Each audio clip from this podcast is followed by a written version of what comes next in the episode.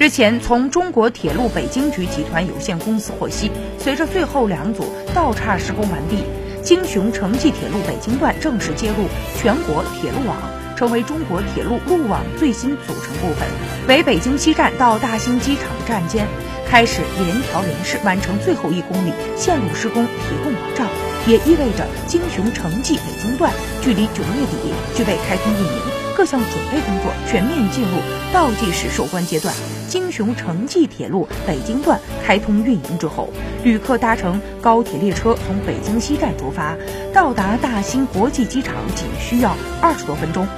将进一步方便人民群众来往北京市区与北京大兴国际机场。